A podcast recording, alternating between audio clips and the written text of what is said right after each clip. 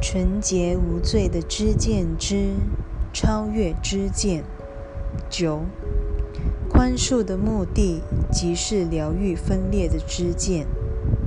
它的先决条件是正确的认识你的弟兄，因为心灵早已做了选择，把彼此视为分立的个体。灵性彻底知道上主的真相。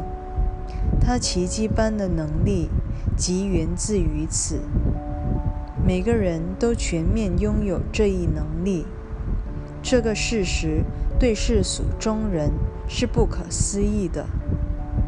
根据世俗的信念，只要有一个人拥有一切，那么世上便会剩得一无所有了。然而，上主的奇迹和他的圣念。同样是全面性的，因为奇迹就是上主的圣念。十，只要知见存在一天，祈祷就有存在的必要。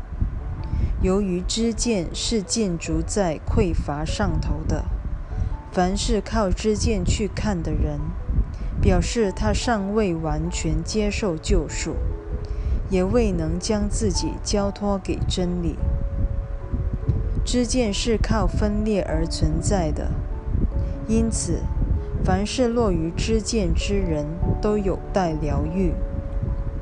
至于活在真知里的人，一体相通成了他们存在的本来境界，故不待祈祷相助。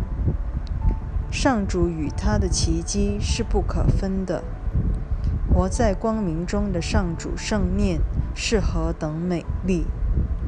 你的生命价值绝非知见所能认出的，因它不容一丝怀疑。不要借助其他光明去认识自己了。